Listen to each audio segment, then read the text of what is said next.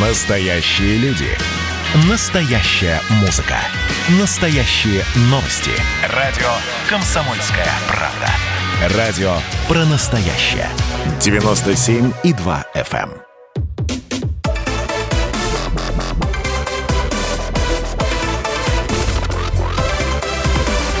Радиорубка. Будет жарко. 1 февраля исполнилось бы 90 лет первому президенту России Борису Ельцину. Человек, который руководил страной в переломный, в исторический момент, в 90-е годы. Кто-то называет их благословенными или даже святыми, кто-то жуткими и тяжелыми, но, пожалуй, самое устоявшееся выражение — это, конечно, лихие 90-е. И вот в эти самые лихие 90-е у руля самой большой в мире страны стоял Борис Ельцин. Такого перелома в жизни ни, никто из тогда живших не видел. А выборы с их компанией, которые были совершенно новыми для нас, экономические реформы, да в конце концов танцующий президент или там хоть сексуальная революция. И все это ассоциирует с президентом Борисом Ельцином. 90-е закончились 20 лет назад. И, наверное, сейчас уже можно посмотреть на них со стороны и оценить. И вот давайте мы это с вами и сделаем. Я, Валентин Алфимов, вы, наши уважаемые слушатели, и наши уважаемые рубщики. Сегодня у нас в гостях Игорь Чубайс, доктор философских наук и Россиевед, и Максим Шевченко, журналист и политик, член исполкома Левого фронта. Игорь Борисович, Максим Леонардович, здравствуйте. Добрый день. Игорь Борисович, давайте с вас начнем. Эм, да. Вопрос, который мы ставим сегодня и вам, и нашим слушателям. Борис Ельцин – это спаситель или губитель России? Ваше мнение, Игорь Борисович? На так поставленный вопрос я не могу ответить, потому что Ельцин явление многомерное – вот если говорить о нем просто как о человеке, то он несопоставим с нынешним президентом. Он живой, он эмоциональный, он горячий, он переживающий. Он, ну, как сказал один его друг, он настоящий русский мужик, ну, в хорошем смысле слова. Это лично. Что касается его политики, его, так сказать, деятельности на высшем посту, э, то если сравнивать его, скажем, с Горбачевым и с Путиным, он между двумя этими политиками существовал но многое из того, что он э, обещал, должен был сделать, он не сделал. Все лопнуло, все провалилось. И хотя, хотя и многое пытался. И что-то удалось. Но ему удалось, например, вот такая вещь, как демократизация, как отсутствие цензуры. Э, Ельцин так и не вел цензуру, и его можно было критиковать э, сколько угодно. Он к этому относился спокойно. Если говорить в более общем масштабе, в историческом масштабе, я считаю, что Россия с 1917 года, с октября 1917 года попала в русскую э, катастрофу. Вот, э, то, что мы, то государство, в котором мы находимся, это вообще не Россия, это СССР. И значение того или иного политика этого периода в том, насколько он преодолевает советчину. По-своему это пытался сделать Хрущев, которого сегодня ненавидят, по-своему это пытался сделать Горбачев, что-то ему удалось. Ельцин тоже пытался, но очень непоследовательно, и все его начинания, в общем-то, закончились тем, что мы вернулись в исходную точку. Но он спасал Россию или загубил ее?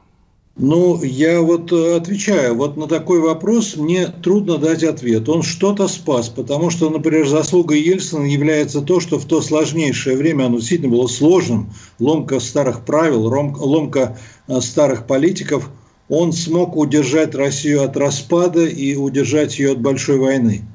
Э, вот. Но не считая, конечно, Чечню, там все это развернулось, но Россия не распалась благодаря ему. Это его заслуга. Да, Игорь Борисович, спасибо большое. Это мнение Игоря Чубайса, доктора философских наук и России Веда. Э, другой наш уважаемый спорщик сегодня, Максим Шевченко, журналист и политик, член исполкома Левого фронта. Максим Леонардович, ваше мнение, ваши три минуты. Я считаю, что Ельцин не создал и не разрушил Россию. Его действия вообще не имели отношения к некому гештальту под названием «Россия». Все действия Ельцина имели отношение к его личной власти, власти его окружения.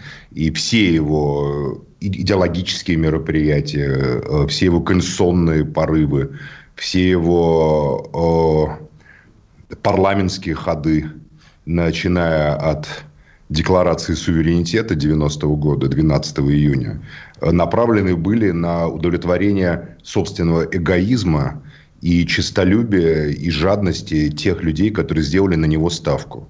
Это совершенно разные люди. От внутренней многих эшелонов советской партийной КГБшной элиты, партийной в основном, партийной комсомольской, потому что партия всегда, как говорится, недолюбливала КГБ, и между ними всегда были конкурентные, значит, такие скачки на выживание в советское время. А до Билла Клинтона, который просто откровенно и цинично совершенно, если судить по мемуарам заместителя госсекретаря Строуба, просто э, э, э, эксплуатировал слабости Ельцина, его склонность к пьянству, его э, склонность к авантюризму, его непомерную гордыню и так далее. Американцы, и опубликовано Ассанжем, в частности, э, пере, телефонные разговоры Ельцина с Клинтоном, там просто Ельцин предстает в таком унизительном и ничтожном плане, что говорить о нем как о каком-то политическом лидере просто не приходится. Просто человек э, разговаривает с американским президентом не как президент какой-то там абстрактной России, который, на мой взгляд, не было и нет до сих пор, а просто как э, делец, торговец, как руководитель какой-то криминальной группировки, который спрашивает у большого пахана разрешение на те или иные действия. Сказать, что Ельцин защитил Россию от войны, ну, это вы чеченцам расскажите. Это на самом деле чеченцам, ингушам, грузинам. Э, по всему периметру шла война. Э, я считаю, что Югославская война, страшная, кровопролитная, которую я видел своими глазами, разгалерилась э, благодаря тому, что Ельцин делал и его министры, Козырев в частности, все для того, чтобы это случилось. Я считаю Ельцина, конечно же, преступником, который не имеет никакого отношения к России. Спорим мы с Игорем Борисовичем или соглашаемся мы с Игорем Борисовичем, мы на самом деле думаем о России. Вот Игорь Борисович думает о России. Я не сомневаюсь в этом. Я думаю о какой-то своей России. Но Ельцин ни о какой России не думал вообще. Ему, кандидату в члены Политбюро, э, секретарю Свердловского обкома, Э, карьерному конъюнктурщику плевать было на всевозможную Россию.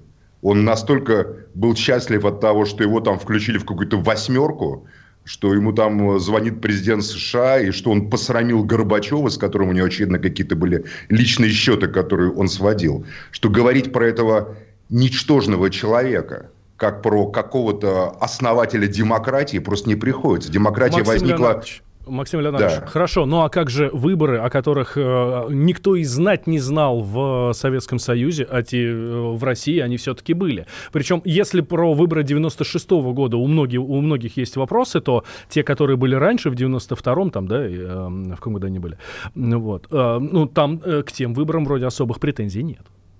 Ну, вы знаете, во-первых, выборы э, как бы не абсолют. Нельзя историю страны подделывать под какую-то процедуру. Выборы есть, знаете ли, и в латиноамериканских диктатурах, там, в Гватемале, в Гондурасе. Это, собственно, не меняет их сущность и их э, внутреннее содержание.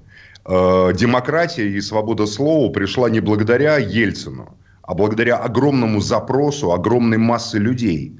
Того же Игоря Чубайса, там, Максима Шевченко, тех людей, кого я знал, там, Александра Солженицына, там, или, допустим, э, левых публицистов, Бориса Кагарлицкого. Страна 80-е годы настолько испытывала отвращение к распадающемуся вот этому партноменклатурному совку, э, лидеры которого, а особенно люди второго эшелона, уже откровенно сделали ставку на магнитофоны Грюндик, джинсы и, э, значит, всякого ра- э, разного рода левые доходы, что просто э, был огромный запрос. Миллионная демонстрация, по-моему, это был 90-й год, Игорь Борисович меня поправит, на улицах Москвы. Это, собственно говоря, ведь не Ельцин ее туда вывел, понимаете? Это было просто общество хотело реальной перестройки, реальных перемен. Но в итоге все э, перемены, все движение к переменам, к демократии, к свободе, к России на самом деле, которую мы можем обсуждать, там, полемизировать в парламенте, пришлись просто к ди- э, свелись просто к диктатуре одной группировки финансовой, которая подмяла все под себя, потом выдвинула силового такого фронтмена в лице Путина и его окружения, и Анатолий Борисович Чубайс к этому имел прямое отношение. А, Это без малейшей, как бы, вот это не, как бы не какой-то там, понимаете, иголка в сторону Игоря Борисовича, я знаю, что он это не поддерживал, а, де- деятельность своего брата. Поэтому мне кажется, что Ельцин это крайне негативная фигура в истории нашей страны. Это провал и позорное пятно, а, а, а вовсе не человек, который что-то сделал полезное. Игорь Борисович, вам отвечаете. Действительно, вот как говорит Максим Леонардович, э, я э, с высоты прожитых лет, я, ну, я, конечно, жил в 90-х, но я был тогда еще совсем ребенком или, или подростком. Вот, но сейчас я смотрю на то, что происходило тогда, у меня ощущение, что о стране как раз-то никто и не думал. Давайте вот у нас минутка до перерыва. Э, ответьте, пожалуйста, нам. Да, ну я, После перерыва мы продолжим. А, да, значит, я думаю, что Ельцин до того, как он пришел к власти, и после того, это разные люди. Причем он тоже не сразу поменялся, став председателем президиума Верховного Совета и став президентом. До 1992 года все ждали колоссальных изменений, все очень устали от этой сталинщины, советчины. Она была просто невыносима. И все были готовы на самые радикальные, самые глубинные преобразования – в 1992 году, судя по ряду документов, вот многие обвинения прозвучали, но они голословно. Знаете, может все что угодно сказать. Не любил Россию, любил Россию. Вы это докажите.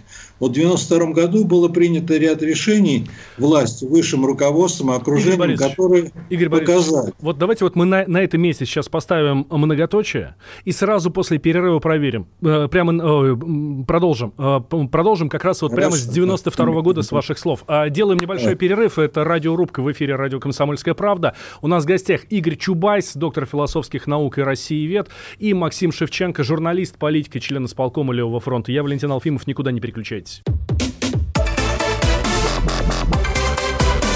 Радиорубка.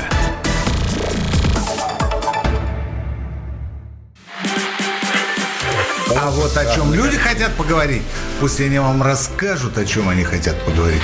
Здравствуйте, товарищи! Страна служит! Вот я смотрю на историю всегда в ретроспективе. Было, стало существует человек, который поставил перед собой цель, да, и сделал то, что сегодня обсуждает весь мир. Комсомольская правда. Это радио.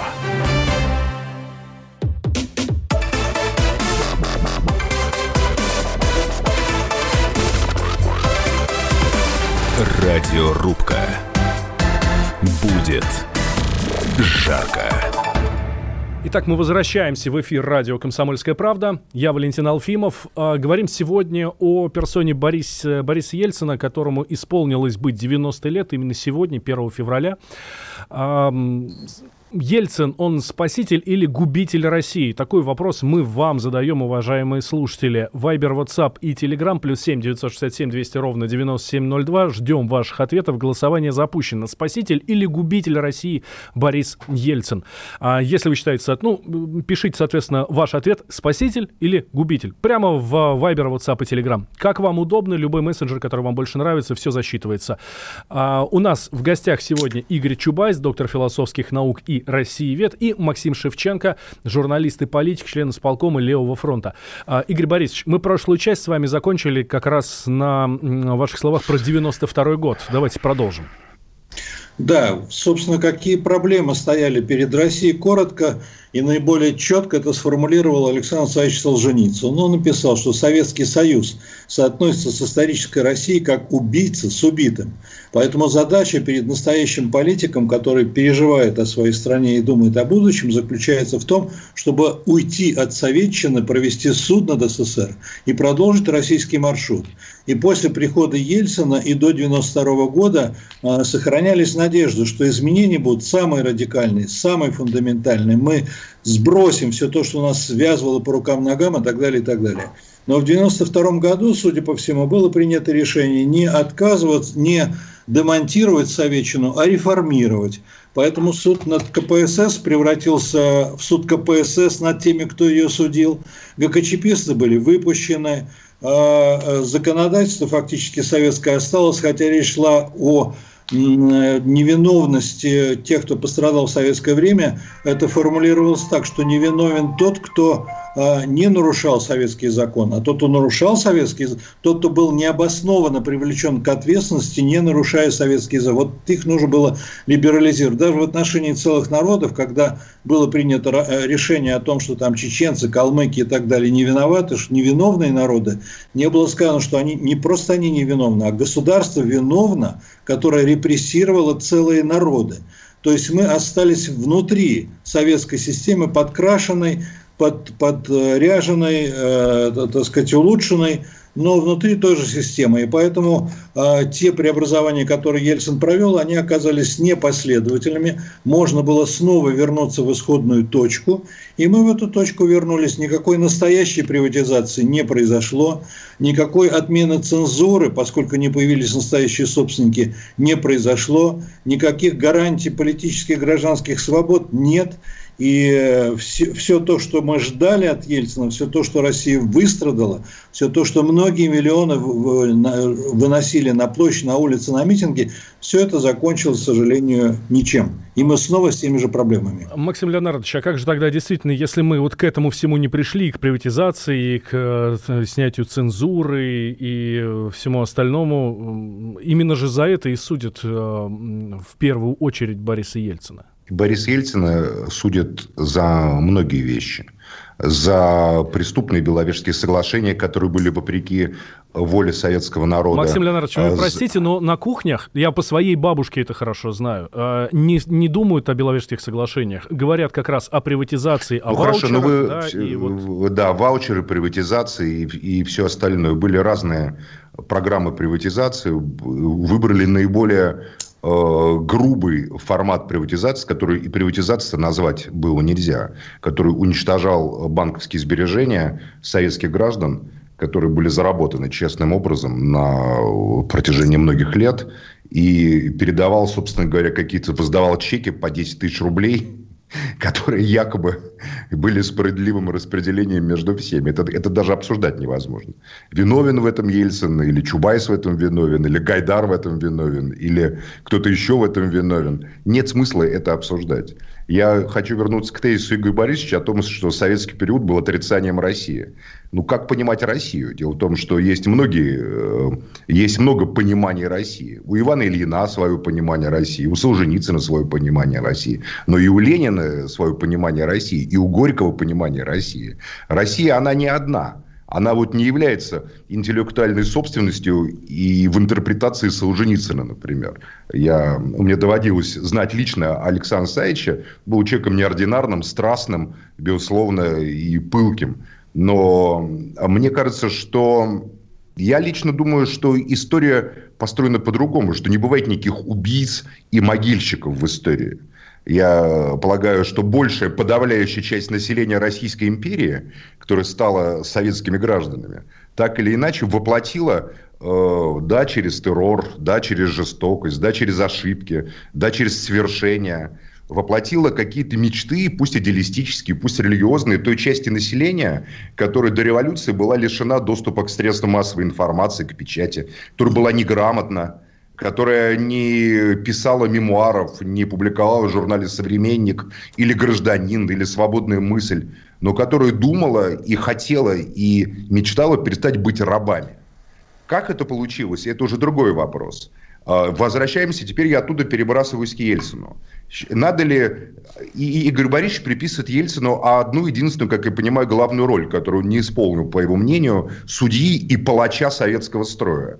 Вот если так как Ельцин, мол, не был судьей, прокурором советской эпохи и не стал ее палачом, то он, мол, и не исполнил ту историческую миссию, которую, в частности, вот ему вменяет Игорь Чубайс.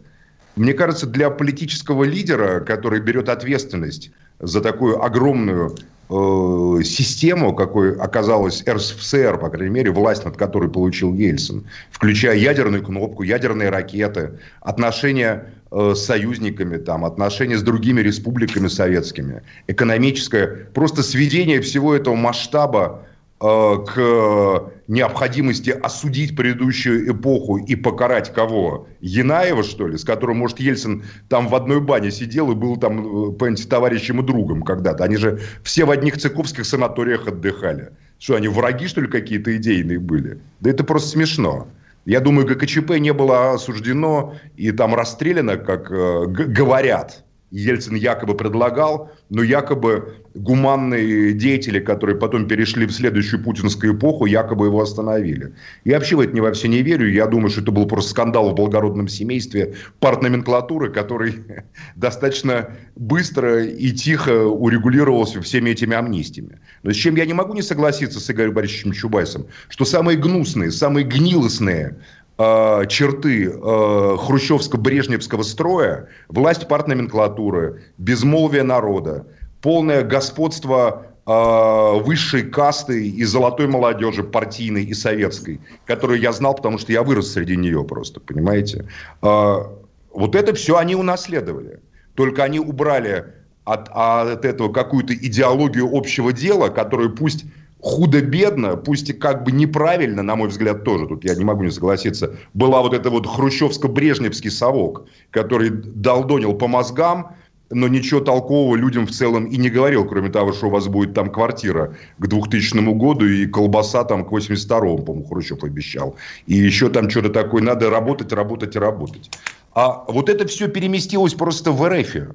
Ельцин не создал никакую Россию не в которой, еще раз подчеркну эту мысль, которая э, не является, по-моему, конфронтационной и которая созвучна в какой-то мере с моим оппонентом. Он не создал возможности для нашей дискуссии, для нашей полемики, для воплощения этого в политическом пространстве, где была бы, допустим, консервативная партия Игоря Чубайса, или, допустим, там, не, не знаю, левая социал-демократическая партия, пусть даже радикальная Максима Шевченко как это существует во Франции там, или в Германии, или в других европейских Максим странах. Леонардович, ну вот, по-моему, Просто они вот эту власть мерзкой, власть мерзотной, лживой партноменклатуры этих комсомольских негодяев, которые нами, нас обворовывали в стройотрядах, я это прекрасно помню, ездя нам по мозгам, исключая нас из институтов за чтение того же Солженицына, там или, понимаете ли, какого-нибудь Георгия Владимирова, вот они просто стали капиталистами и хозяевами страны.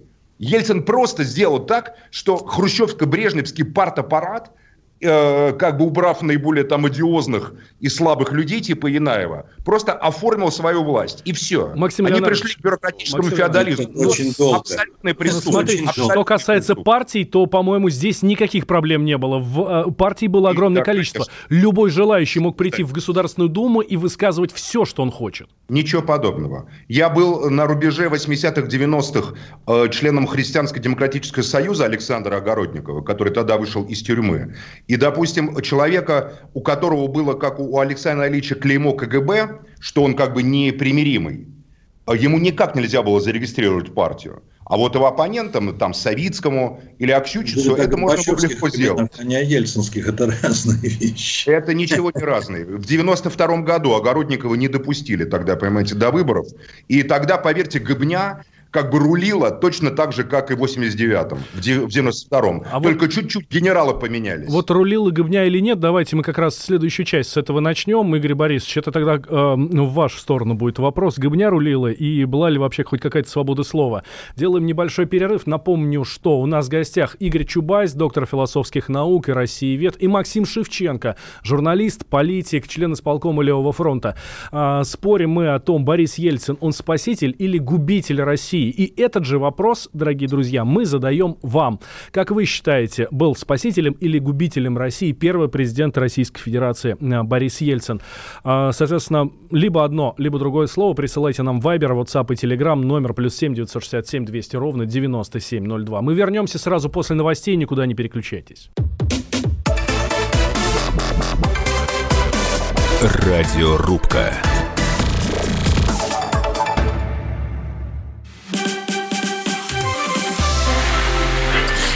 Начало Это действительно история, которая будоражит. Так вся страна обалдела. И Россия родина слонов, она от океана до океана, да, и мы, мы всегда правы, мы никогда не сдаемся. И самое главное, что же будет дальше? Комсомольская правда. Это радио.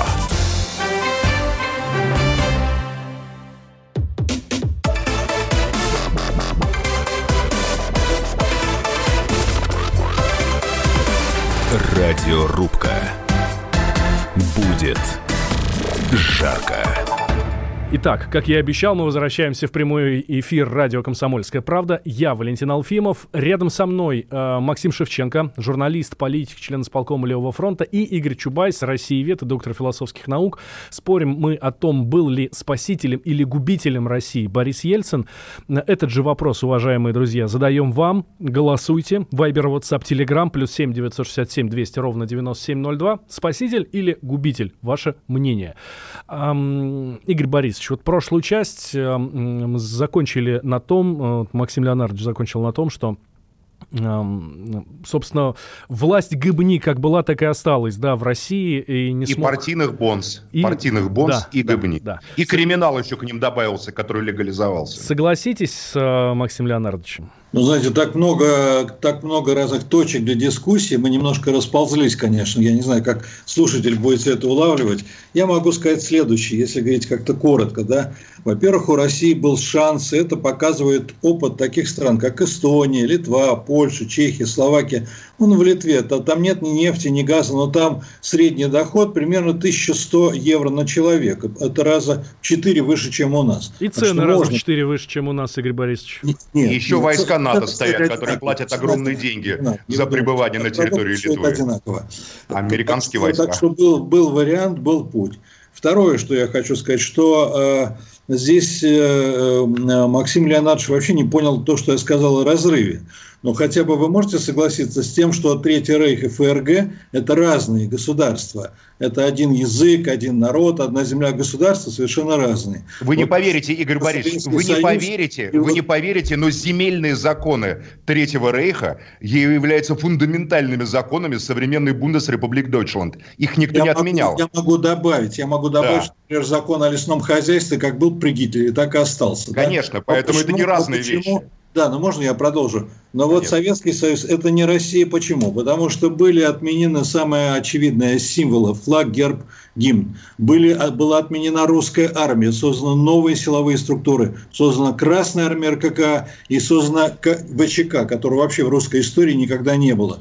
30 ноября 2017 года, это прямо ответ на ваш вопрос, 30 ноября 2017 года Ленин запретил весь корпус законов Российской империи. Собственно, если бы они э, действовали, то надо было бы повесить на фонаре, как на человеке, который предал, как человек, который предал Россию. Вот, то есть произошел, произошла национализация собственности и так далее, и так далее. Разрыв в праве, разрыв в морали, разрыв в госустройстве и прочее, прочее. Поэтому Советский Союз не Россия. А вот а, Ельцина Игорь Борисович, по этой, по этой логике Джефферсон, по этой логике Джефферсон, Франклин, Мэдисон и Гамильтон я, предали короля Георга, я, понимаете, и являются, по вашей логике, преступниками против британской короны. Если мне не дают говорить, я вам не мешал говорить. Мне кажется, можно вот Особенность э, э, пост СССР, особенность Российской Федерации в том, что главный слой – который был хозяином СССР. СССР это не было советское государство, Советы не играли никакой роли. Это не было социалистическое государство, потому что там была эксплуатация партаппаратом граждан. Это не социализм. Я это не было ни союзная, ни республика. Но это было, а что было? Это было номенклатурное государство. Были чиновники высшие, которые сами себя обслуживали. Этот слой был закрыт этот слой был непроницаем, они сами себя назначали. Вот эта номенклатура, она была демонтирована, разноменклатуризация произошла во всей Восточной Европе в разной форме. А, а в России Ельцинской о ней много говорили, но она так и не произошла. Поэтому мы остались в том же самом государстве, государстве, которое а, было до 1991 года, оно вернулось. Вот в чем проблема. Поэтому будущая Россия должна провести десоветизацию, разноменклатуризацию, вести демократию, настоящую гарантию и так далее, и так далее. Ну вот на этом пути может что-то сделать. Ельцин попытался, непонятно почему, то ли он не решился, то ли он побоялся, то ли он не смог, то ли его, так сказать, коллеги и друзья его отговорили. Вот. Но те реформы, повторяю, которые все мы ждали, которые были жизненно необходимы, они не прошли. Хочется сказать, ёксель-моксель, как же так, да? На самом деле, честно говоря, Игорь Борисович меня поражает. Как бы, почему не прошли, да? Ведь главное просто почему. А ну, я повторю то, что... Я повторю то, что... руководства. Да, я повторю... Ну, вот в том-то и дело. То есть у, рука... у Ельцина не было цели проводить эти реформы. А какая была цель? А цель была сохранить ту самую гнилостную партноменклатуру, о которой вы совершенно правильно говорите, которая возникла в хрущевско-брежневское время, сохранить ее как Она бенефициар. в ленинское время. э, Вы заблуждаетесь, Борисович. Не Она, она возникла, знаю. конечно же, после смерти Сталина, потому что до смерти Сталина они все жили под страхом. Вы почитайте Э, Авторханова, он это подробно Я Авторханова с карандашом в руках и в лаптях обуты прочитал Да. еще в советское время. Что вы мне, что вы мне Авторханова суете? И Потому партократия, и большевики сказали, Сталина, что и все отменяет все сословия, вводит равенство, они Игорь изначально я лгали. понимаю, что у вас, кроме Авторханова и Солженицына, других источников нет. Вот Может, так еще и Ленин в какой-то степени. На Инна Но Ельцина- называть Ленина, называть Ленина преступником, повторю свою мысль, это то же самое там против России, то же самое, как Франклина, Джефферсона, Гамильтона и Мэдисона, отцов-основателей США, называть преступником против британской короны, проклятые мятежники, революционеры, поднявшиеся против короля Георга. Понимаете, это же абсурд, абсурд. Тогда, тогда дайте мне Потому что хотя бы революция, потому что революция возникает... много, а мне не дают. рев- Значит, потому дело в том, что возникает- Максим что- Максим Леонидович, давайте Которая Борисовичу дадим сказать, да? У меня одна фраза была, а Игорь Борисович целую дайте тираду мне будет произносить. сказать, я говорю коротко. Так вот, э, Первая мировая война, в которой Россия участвовала в составе Антанты, она фактически заканчивалась 26 октября 1917 года, потому что в этот день в Лодзе э, правительство Австро-Венгрии, делегация Австро-Венгрии и делегация Временного правительства должны были подписать договор о выходе Австро-Венгрии из войны. Об этом узнали немцы, Берлин сообщил об этом Ленину, который был руководителем немецкой резидентуры в России. И Ленин понял, что он теряет власть, и на 25 октября, за день до окончания войны, он организовал руками, э, через, с помощью Троцкого, э, он организовал переворот. И э, большевики захватили власть, и Россия проиграла Как в войне, просто. которую она Как выиграла. просто. То есть больше Понимаете, история большего по... предательства в истории вообще трудно, Да. трудно придумать. И Россия история по- выиграла войну, А, а она сдалась немцам, выплатила все э, репарации, потеряла территорию, стала проигравшей, вообще вылетела из европейского права. Вот это сделал Владимир Ильич Ленин. Кстати, я не раз слышал, Вы говорите, что после хотели кратко Сталина, я сказать. не Вы знаю, уже позицию, полностью вы время. По-прежнему сталинист, я не знаю, как вам обращаться, мои, мои взгляды не менялись. Ваши менялись. Ко, мне, а обращайтесь ко мне просто, Максим Леонардович. Вас это полностью исчерпывает ваши возможности обращения ко мне. Но что стоит А, за- этим? Что, чем Стоит вопрос? за этим, судя по вашему анализу истории, который состоит из заговоров и э, происков спецслужб, э, Игорь Борисович все равно, как говорится, Я понял, что э, ваш, э, Просто пытаться... Обычно меня дискредитируют тем, что у меня брат такой, да? Нет, я вас Вот, не дискредитирую тем, Я что у вас брат, я вас- не только к брату и не только к Я вас президенту, вообще не а ко всей системе, которая существует с 17 года. Я понимаю, что Игорю Борисовичу нечего сказать по поводу Ельцина, поэтому он постоянно скатывается на то, что не Ленин, на то, что Ленин немецкий Хорошо, шпион. Можно я Максим продолжу, Леонидович. Валентин, мое высказывание? Давайте, Да. конечно, Поэтому конечно. я считаю, что ельцинизм – это, конечно, абсолютное зло. Я не знаю, должен был он демонтировать СССР, может быть и так. Я не хочу тут спорить с Игорем Борисовичем. Должен ли он был построить новую Россию? Должен ли он был построить какой-то четвертый путь? Или там должен был он там реализовать какую-то программу Солженицына, которую тут представил через Горбачева? Или, может, какие-то замыслы Шафаревича? Или, может, какие-то замыслы Авторханова? Но Ельцин ничего этого не собирался даже делать даже рядом, понимаете? Ни левое, ни правое, ни монархическое, ни либеральное, ни коммунистическое. Все задачи Ельцина и всей этой банды, которая вокруг него сложилась, это, собственно, было захватить власть, имущество, создать правящие э, сословия под э, вывеской демократии или там какой-то еще фигни, которую они ни секунды не собирались соблюдать, что они доказали в 96 году. И дальше просто править и все, быть смотрящими. Их задание ельцинизму и всей этой партийной, э, партийным перевертышем было просто стать смотрящими от мирового порядка за оккупированной территорией Советского Союза. РФ – это не что иное, как просто одна из демаркационных зон. Вот как Германия была поделена после поражения. Была английская зона, французская, там американская зона, Максим там, понимаете, 30 секунд. советская зона. Вот так же вот РФ – это, понимаете, просто оккупационная зона. Кто-то считает это государством, это глубокая ошибка. Из этой зоны на Запад идут деньги, сырье и так далее. Это создал ельцинизм.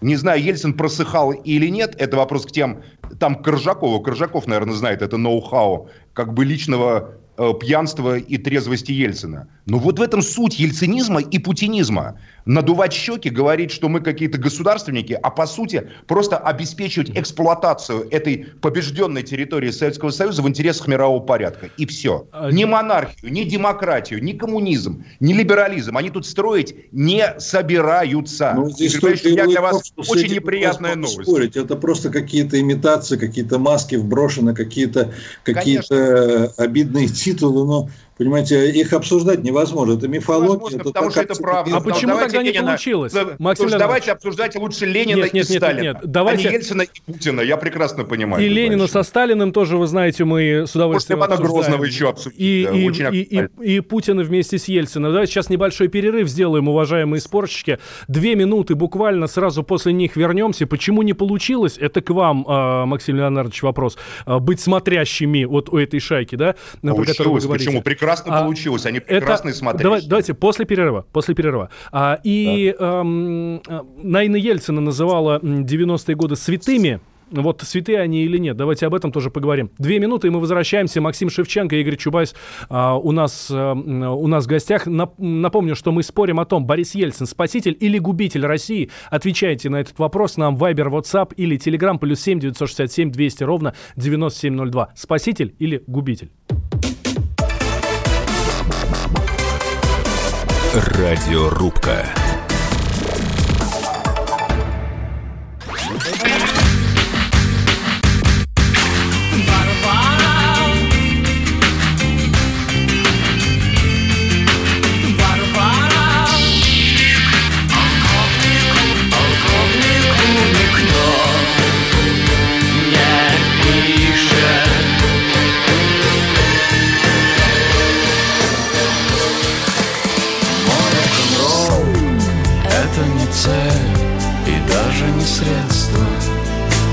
«Комсомольская правда».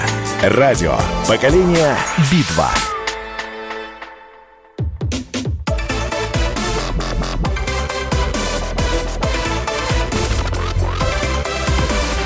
Радиорубка. Будет жарко. Итак, мы возвращаемся в эфир радио «Комсомольская правда». Я Валентин Алфимов, рядом со мной журналист, политик, член исполкома Левого фронта Максим Шевченко и Игорь Чубайс, доктор философских наук и россиевед. Спорим о том, Борис Ельцин спаситель или губитель России. Вы тоже, дорогие друзья, пишите нам на свой, от, свое мнение по этому вопросу. Вайбер, Вайбер, WhatsApp, Telegram, плюс 7 967 200 ровно 9702. Спаситель или губитель? Ам, в прошлой части, Максим Леонардович, вы э, сказали, что задача Ельцина и его окружения была быть смотрящими за Россией, да, за вот это за, за этим осколком, да, это оккупационная а, зона вот, на территории оккупированной территории, проигравшего а войну. А, а почему не получилось? Почему не получилось? Всего-то э, там до 99 -го года, а в 99 году я устал, я ухожу. Все прекрасно получилось. А, они подготовили как бы вырастили новую силовую смотрящую элиту, и все получилось. Смотрите, большая часть э, самых лучших активов энергетических, иных принадлежит фактически на территории нашей страны иностранным компаниям. Отсюда через офшорные счета, через что-то после вступления в ВТО вывозится огромное количество капитала из нашей страны. Сами эти люди, которые являются смотрящими, бывшие партийные КГБшные комсомольские работники и криминалитет, э, являются супербогатыми людьми, строят дворцы, покупают их в Лондоне, там, на Лазурном берегу, на Капфера там и где хотят. А вся страна живет выживая между разрушенной школой в Хасавюрте которой родители отказались пускать там полторы тысячи детей, уже неделю там они бойкотируют. И, как говорится, тем, что мы видели во время коронавируса, после этой оптимизации здравоохранения. У них все прекрасно получилось, они живут, они создали миллион, там несколько миллионов силовиков, которые тут стопотом бегали за молодежью, старичками и разными людьми все воскресенье. Такое количество вообще людей в касках и с дубинками я ни в одной стране не видел, как здесь. Ну, то есть они, эти силовики, что они защищают? Они же не страну защищают, они их власть защищают. Угу. Ельцинистов и постельцинистов. У них все хорошо, у них все получилось, они свои проблемы решили, а мы с их точки зрения лохи, ботва, мусор, э, быдло, неудачники. Все, кто не богатый. Вам же Сергей Полонский все Ну, объяснил в свое время. Ну, У кого нет миллиарда... Кто, кто такой Сергей Полонский? и- Сергей Полонский это был член этого бомонда, Да понимаете? я вас умоляю. И, свои сейчас, и сейчас этот член Бомонда боится даже показать, э, э, показать свой нос в эфире радио Хорошо, «Комсомольская вам правда», это объяснил умоляю. Дмитрий Анатольевич Медведев. Вы же не скажете, кто такой Медведев. Медведев сказал, хотите денег, не в учителя идите, а в бизнесмены. Вот и все. А бизнесмен, если у тебя нет офшорного счета, ты вообще не бизнесмен, понимаете, в России. Поэтому, собственно говоря, они говорят, Так, можно- сказать Медведев сказал, слова? хочешь денег, иди в этот Да, криминалитет, который Максим грабит Леонардович, нашу родину. Давайте бы с- Поэтому бессмысленно спрашивать. Да, давайте, извините, Игорь пожалуйста. Да, значит, я, я хотел сказать, что у нас существует такой стиль правительственный, официальный, когда навешиваются любые ярлыки, сделать ничего нельзя, сказать ничего нельзя. И наоборот. Вот приведу конкретный пример. Вот э, Навальный со своим фильмом о дворце, да, два часа там документы, факты, хроника. А нам говорит, это все неправда. Зато Навального и ряд журналистов можно обвинить в том, что они иноагенты без всяких оснований, без всяких документов, без всяких ино... иноагенты все. Вот все, что сейчас говорил э, Максим Леонардович, это такие голословные объявле... обвинения, которые, ну, просто ни на чем не... Заговор, там, смотрящий... Не... ну, Посмотрим, как ну, люди на это- это реагируют. Это же все высосано из пальца. Ситуация гораздо сложнее. Теперь все-таки почему не получилось? Не получилось в силу двух обстоятельств фундаментальных. Почему у Ельцина не получилось? Потому что э, мы даже плохо понимали, насколько несостоятельна советская экономика. То есть она была не конкурентоспособна. Мы, когда открыли границы, когда открыли двери, когда открыли э, открыто движение в двух направлениях, оказалось, что продавать нечего. Мы не конкурентны, мы ничего не можем продать. Поэтому нужно было радикальное обновление экономики. Это требовало Обновили? силы, это требовало вложений, ума и так далее, и так далее. Вот, то есть, когда говорят, что при Ельцине там сократилось производство, да это производство никому не было нужно. Они выпускали, как финны закупали всю Ой, продукцию обувной фабрики мой. в, Петербурге, чтобы из этой обуви рвать ее на части, из этой кожи потом делать нормальную обувь. Понимаете, это известный случай. Так же, как японцы пок- покупали э, токарные станки, чтобы тяжел- тяжелейшая основа там, ее переплавляли, получали хороший металл. Вот, по- поэтому ситуация была слишком сложной. Ро- Россия, Советский Союз был экономически неконкурентоспособен. Нужно было все Мгм, начинать заново. Вот старое развалили, а новое не создали в силу многих факторов, в силу неумения, не- неуспешного, неудачного руководства, в силу отсутствия свободной дискуссии экономической, в силу отсутствия свободной конкуренции и так далее, и так далее. Это не получилось. И в силу, потому что не захотел, не смог. А, Короче, короче, я так понял из э, короткого монолога Игоря Борисовича, что ничего не получилось, потому что просто не смогли, не сумели и не понимали, что надо делать. Это, собственно, то же самое, что я. И не захотели. Игорь Борисович, у нас с вами полное Нет, совпадение вас взглядов. Именно это я говорю. Нет, Тот самый редкий случай. у вас Нет, это у вас агенты. гостевые- Это у вас Ленин агент. А я никого не называл агентом. Это криминальный термин. Я считаю эту власть криминальной. Агентами я никого не называл. Это вы называли агентами там Ленина. Тот самый я случай, считаю, когда- а, что эта власть криминальная, да, она криминальная. Потому что, самый- конечно, они смотрящие. Да. По поручению более сильного мирового пахана. Так, уваж- Это уважаемые рубчики, уважаемые рубчики, у нас буквально минуты до конца нашей программы. Ну, у них я- не получилось. Очень даже получилось. Вон, Максим вон пожалуйста, Барвиха Вилледж. Садитесь на такси, поезжайте, посмотрите, как на Рублевке живут. У кого-то все Максим получилось. Леонардович, У страны в целом, конечно, не получилось, да. а, ну, хотели бы дольше просидеть, просидели бы дольше. А, Конечно. Или Конечно. могли бы дольше. Это вы про Ельцина, я так думаю. Ну, в том числе. А, с- Да, Есть, как я, я уже задавал этот вопрос, Наина Ельцина назвала 90-е годы святыми. А, я вас прошу а, прокомментировать ее слова, согласитесь вы или нет. Буквально по 30 секунд. У нас вот минута до конца программы. Максим Леонидович, давайте с вас начнем. Ну, если э, вспомнить слово апостола Павла, ибо э, там, где преизобилует грех, там преизбыточествует благодать.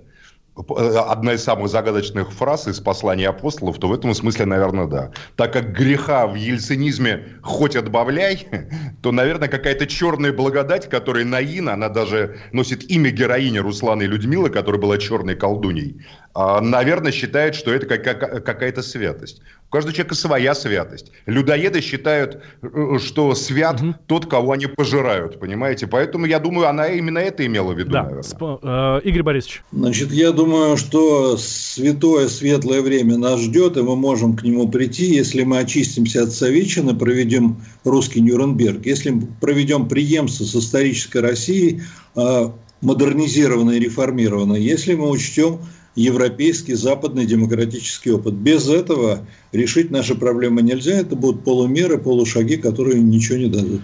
Это мнение Игоря Чубайса, доктора философских наук и России Веда. Спорил с ним сегодня Максим Шевченко, журналист, политик, член исполкома Левого фронта. Ну а сейчас, дорогие друзья, давайте подводить итоги нашего голосования. Радиорубка. А прямо перед тем, как я цифры вам назову, да, э, давайте, ну, я думаю, что мы успеем пару-тройку звонков принять. 8 800 200 ровно 9702.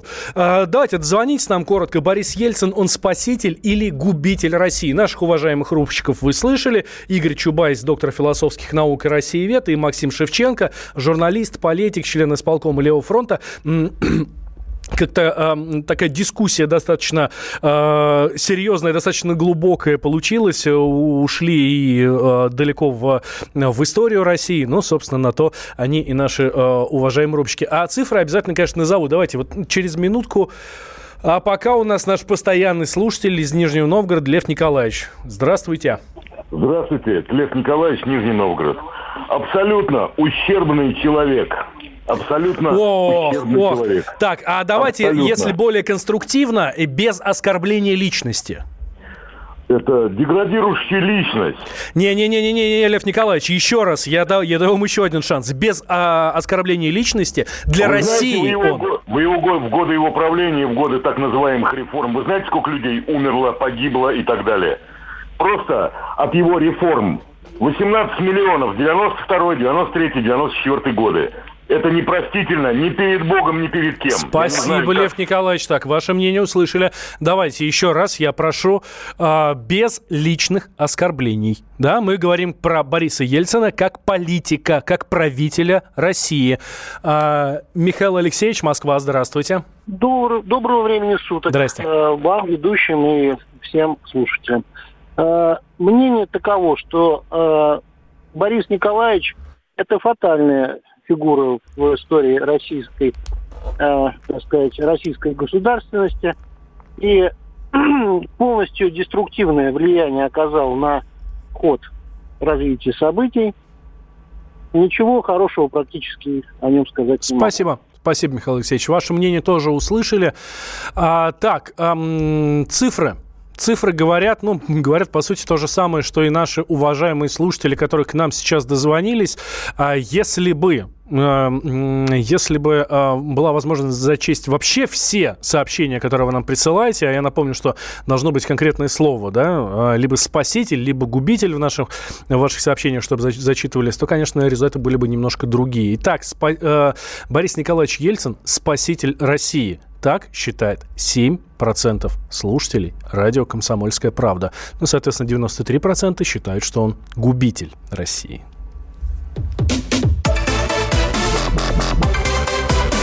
Радиорубка.